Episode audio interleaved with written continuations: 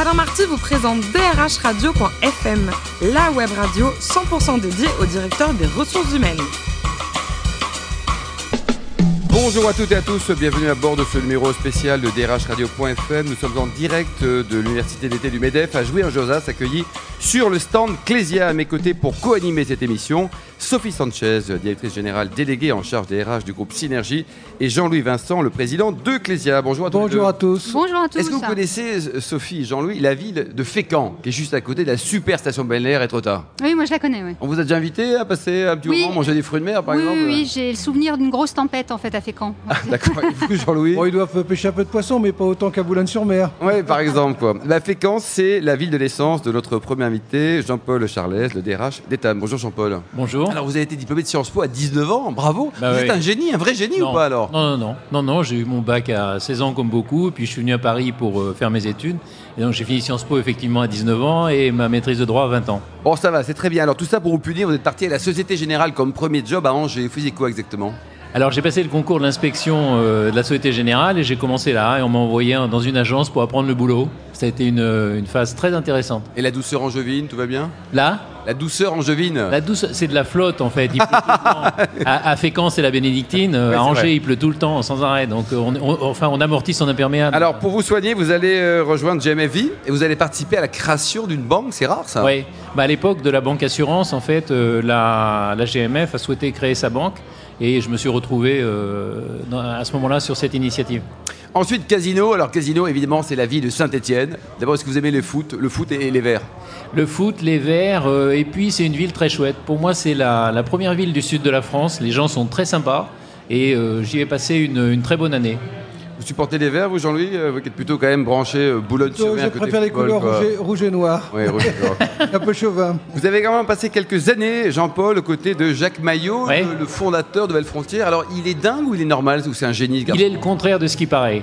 J'ai passé 14 ans avec lui. euh, c'est quelqu'un qui paraît effectivement assez euh, excité comme ça quand on le, quand on le voit. Et en fait, c'est quelqu'un d'extrêmement posé, d'extrêmement lucide, d'extrêmement rationnel. 14 ans avec euh, aux côtés de Jacques Ouais. Quoi. Je suis quelqu'un de fidèle euh, professionnellement. J'ai passé 17 ans à la Société Générale, j'ai passé 14 ans euh, chez Nouvelles Frontières, je suis en train de passer 11 ans chez Etam. euh, Bon, ça va. Donc, euh, quand on commence, c'est pour euh, une, belle, une belle pérennité. Alors, Etam, vous l'avez rejoint en quelle année? En 2006, c'est ça? Euh, oui, 2006. Alors, le groupe au total, c'est 1,3 milliard d'euros de chiffre d'affaires, 14 000 collaborateurs. Ça appartient à qui? C'est une famille, c'est une affaire familiale. euh, Et donc, euh, c'est le père et le fils qui sont gérants de, de l'entreprise et qui la possèdent et la pilotent. Sophie Sanchez. Alors en tant que président de l'NDRH euh, récemment euh, réélu, euh, comment se portent les DRH à la veille d'une grande et énième réforme du travail? Bah, les DRH, ils sont euh, par construction sereins. C'est pas un travail qu'on peut faire quand on est euh, ni excité ni pessimiste. Donc on, on attend, on est habitué, il y a beaucoup de changements. En plus, les changements qui interviennent là sont dans la droite ligne de ce qui se fait depuis plusieurs années. Euh, à l'initiative d'ailleurs de gouvernements de, de droite comme de gauche. Donc euh, nous on est des techniciens, on attend et puis euh, on se réjouit euh, entre autres de voir euh, les négociations renvoyées euh, pour beaucoup à l'entreprise, de l'instance unique, etc. Donc on est euh, très serein. Sophie. Euh, cette, euh, dans cette nouvelle loi, on parle donc de beaucoup, de, de négociations au niveau de l'entreprise. Est-ce que vous pensez que les DRH et les organisations syndicales vont vraiment se saisir de ces nouveaux outils? C'est pas une nouveauté. Vous savez, en 82, on a créé la négociation euh, annuelle obligatoire euh, sur les salaires et les conditions de travail à l'initiative de, de Jean Auroux. Euh, on passe énormément d'accords dans les entreprises. Les, les branches doivent garder une place. hein. Je, je ne pense pas qu'il faut tout renvoyer à l'entreprise. Mais les, les négociations se passent dans les entreprises depuis bon nombre d'années. J'ai dû, dans ma vie, je pense, signer peut-être un millier d'accords. Ah, quand même, oui. Ah oui, oui. Donc, et à chaque fois dans l'entreprise. Même si je m'occupe aussi de la branche des enseignes de l'habillement. D'accord. Vous travaillez tout le temps, vous Ouais, j'aime ça. ouais. Bah, ça fait 47 ans que je bosse, euh, donc euh, j'ai fini par m'habituer. Tu as un chiffre magique sur le nombre d'heures passées dans les instances représentatives. Depuis 47, c'est une très bonne année pour le vin. Sophie Sanchez. Alors justement, sur le travail du dimanche, on en a beaucoup parlé euh, l'année dernière. Vous y avez passé beaucoup de temps. Comment ça s'est passé chez Etam? Non, bah, on, a, on a un accord chez Etam, on vient de signer un accord dans la branche. Euh, c'est c'est quelque chose, c'est une évolution inévitable.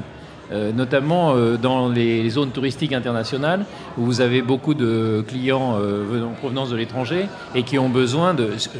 pour faire simple, c'est aberrant que les Galeries Lafayette et le Printemps et, soient restés fermés le dimanche euh, en l'an 2017. Oui, c'est une vraie aberration. Quoi. Jean-Louis Vincent alors Jean-Paul, je sais qu'Etam, c'est un groupe aussi international. Donc tu passes quelques temps, je crois, en Chine, je crois une semaine par, euh, par mois, grosso modo. Oui. Est-ce que les la semaine prochaine, d'ailleurs. La semaine prochaine, voilà. On a eu la chance de t'avoir cette semaine, alors. Et la, question est, euh, quels sont les enjeux RH Est-ce qu'ils sont différents de ceux que l'on peut voir ensemble Et est-ce qu'il y a une politique globale derrière ceci au niveau euh, de d'Etam ben, nos enjeux, c'est, euh, il y en a deux essentiels, c'est l'international et le digital. Alors on n'est pas forcément euh, les seuls à faire ça, mais pour nous, c'est deux enjeux très importants parce que euh, Etam est le numéro un en France de la lingerie et on est en train de, s'étendre dans énormément de pays, en Europe, en Afrique du Nord, en Asie. peut-être demain les États-Unis. Et puis en Chine, on a quand même 2500 points de vente et ce qui fait que euh, c'est un groupe qui marche sur deux pieds, un pied pour le moment euh, européen et un pied euh, Shanghai et Chine. Alors Jean-Paul, vous êtes le gourou des, DRH, le pape des DRH en tant que président de l'NDRH. Quelle est votre vision du DRH dans les dix prochaines années et, et pour un jeune qui aujourd'hui rentrerait dans ce métier, quel sera son métier demain et surtout dans dix ans? Alors, c'est souvent une mode de dire que demain, ça ne va pas être euh, comme hier et que les, les gens ne sont pas les mêmes. Euh, il y a la génération X, Y, Z. Moi, je sais pas, j'ai dû démarrer à la génération A. Euh, et à chaque fois, A comme gourou, quoi. Voilà. Parfait, Et à chaque fois, on a pensé que les jeunes ne sont pas les mêmes que ceux qui suivent.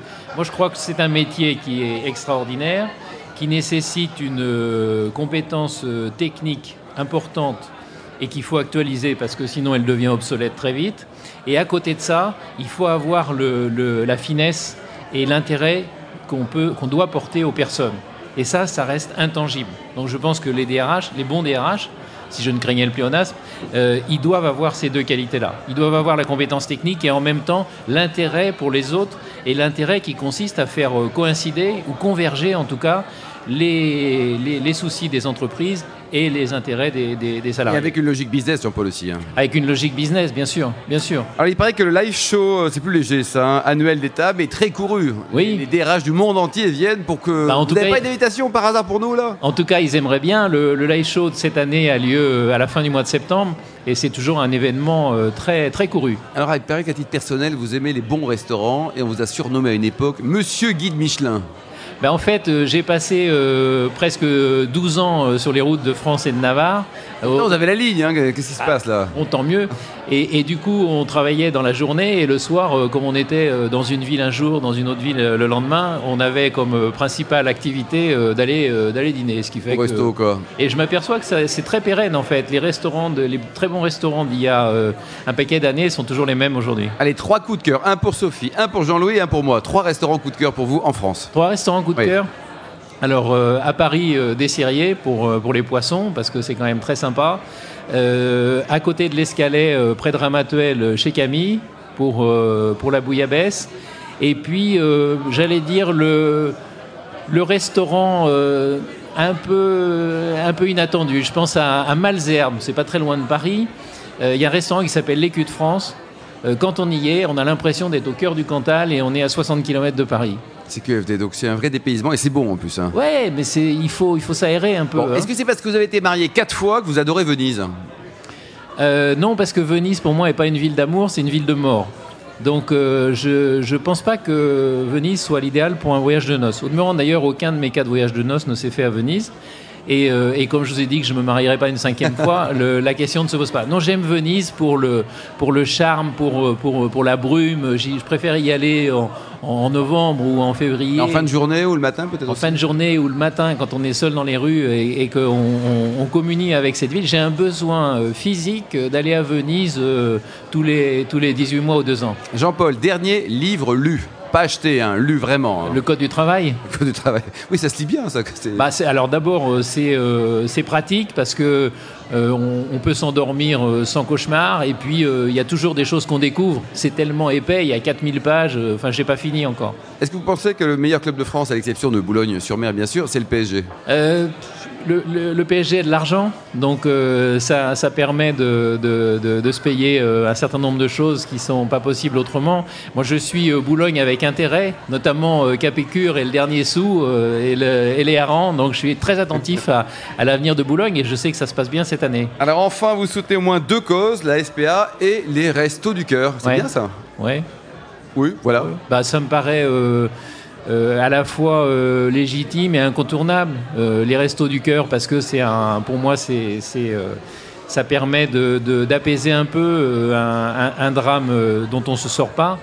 Et puis la SPA, parce que je trouve, je suis toujours ému par par la photo d'un chat ou d'un chien abandonné. Vous avez des chiens ou des chats? J'ai un, j'ai un chat, oui, qui s'appelle euh, Gribouille, qui est d'ailleurs euh, sur, mon, sur mon téléphone et qui a succédé à, Clochette. Merci beaucoup Jean-Paul Charles, le DRH d'État. Merci également à vous, Sophie Sanchez et Jean-Louis Vincent. Fin de ce numéro de DRH Radio.fm et on se retrouve dans quelques minutes, toujours en direct de l'Université d'été du MEDEF sur le stand de Clésia.